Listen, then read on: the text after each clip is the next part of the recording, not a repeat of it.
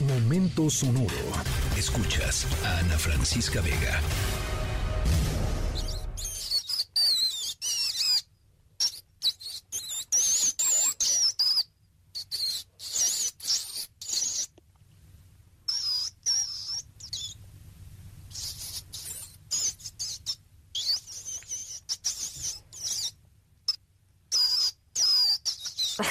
bueno, ahí les va nuestra historia sonora.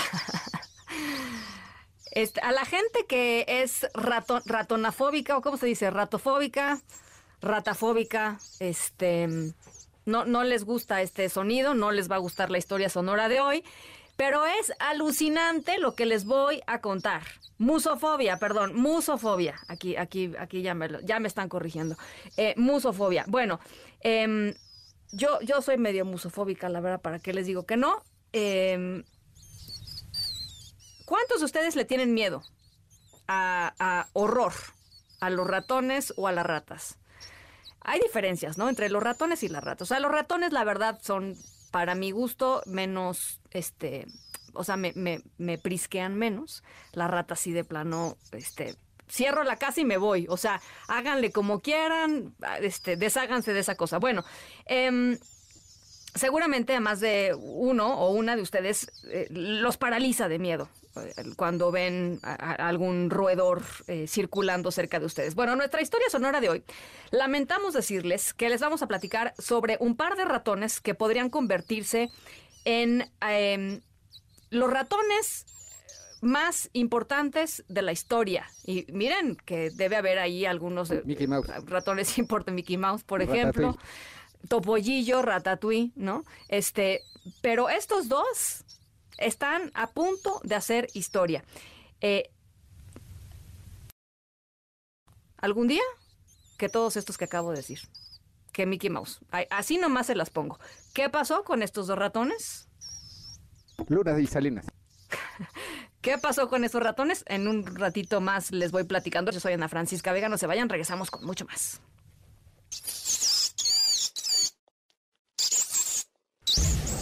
暑いですね。hace calor, 寒いですね。hace frío, お久しぶりです。hace tanto tiempo que no te veo, 調子どう ¿cómo te va? またお会いしましょう。Nos veremos otra vez. Menos mal que no me pusieron a hablar japonés, porque, porque luego me ponen a hablar japonés en las historias sonoras, o italiano, o ruso. He hablado de todo en este, en este espacio. Em, pero mire, para que vean lo completa que está esta emisión de MBS Noticias, hoy les traemos unas rápidas clases de japonés. Nuestra historia sonora de hoy nos lleva a Osaka, Japón, eh, a la Universidad de Osaka, de hecho, en donde un grupo de científicos recientemente lograron algo eh, espectacular, verdaderamente increíble. Japón pues lo sabemos de sobra, ha estado siempre a la vanguardia en investigaciones y ahora en investigaciones en genética animal. Em, antes de seguir con nuestra historia sonora, les dejamos un par de palabras en japonés que deberían aprenderse antes de seguir escuchando eh, esta, esta emisión. La primera palabra es Nesumi. Nesumi significa ratón. Eh, son los protagonistas de nuestra historia sonora. Y la otra palabra es Kagaku, que significa ciencia. Entonces, Nesumi y Kagaku. Nesumi y Kagaku. Vamos a estarla repitiendo un montón en esta historia sonora. Ratones y ciencia, Nesumi y Kagaku. De eso les vamos a platicar hoy. Al ratito, un poquito más. Yo soy Ana Francisca Vega, no se vayan. Volvemos con más. Hace calor. Hace frío. Hace tanto tiempo que no te veo. A lot of the cloned animals previously had died, born and then died. La pérdida de los animales clonados previamente había muerto, había nacido y luego se habían muerto otra vez. Pero este cordero en particular se puso de pie muy rápidamente y comenzó a balar y a buscar su primera toma de leche de su madre. Después de la entrega fue la broma con John Breakers, la que bautizó a Little 6L3, grabado para siempre en la historia de los logros científicos. Me volteé hacia mi colega y le dije que el cordero se está creando a partir de células mamarias. Y básicamente pensé que sería una buena idea llamarla Dolly, después de Dolly Parton. No creo que necesite explicar más que eso. Bueno, estábamos escuchando al doctor Bill Ritchie, un embriólogo escocés que a finales de los años 90 estuvo a la cabeza del proyecto Dolly. ¿Se acuerdan del proyecto Dolly? Eh, como su nombre lo señala, fue eh, el proyecto científico que tenía un solo objetivo que cumplir, que era dar vida al primer ser vivo clonado, una oveja, la oveja Dolly.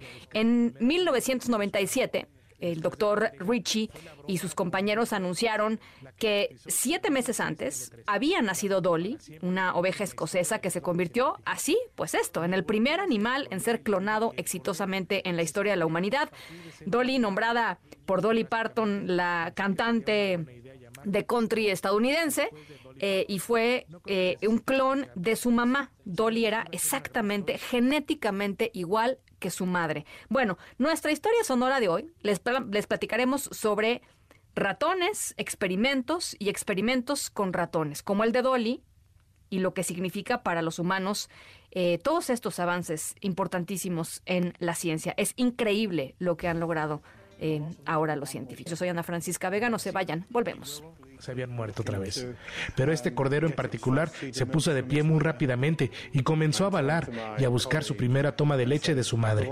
Después de la entrega fue la broma con John Breakers, la que bautizó a Little 6L3, grabado para siempre en la historia.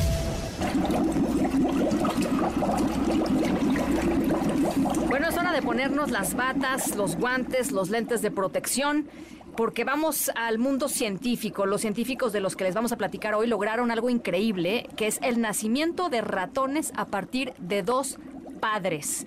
Eh, así como lo escuchan, Katsuhiko Hayahishi, eh, investigador de este proyecto, anunció en una conferencia sobre genoma un humano que su equipo de trabajo logró convertir los cromosomas de una célula masculina, es decir, cromosomas XY, en cromosomas femeninos, o sea, XX.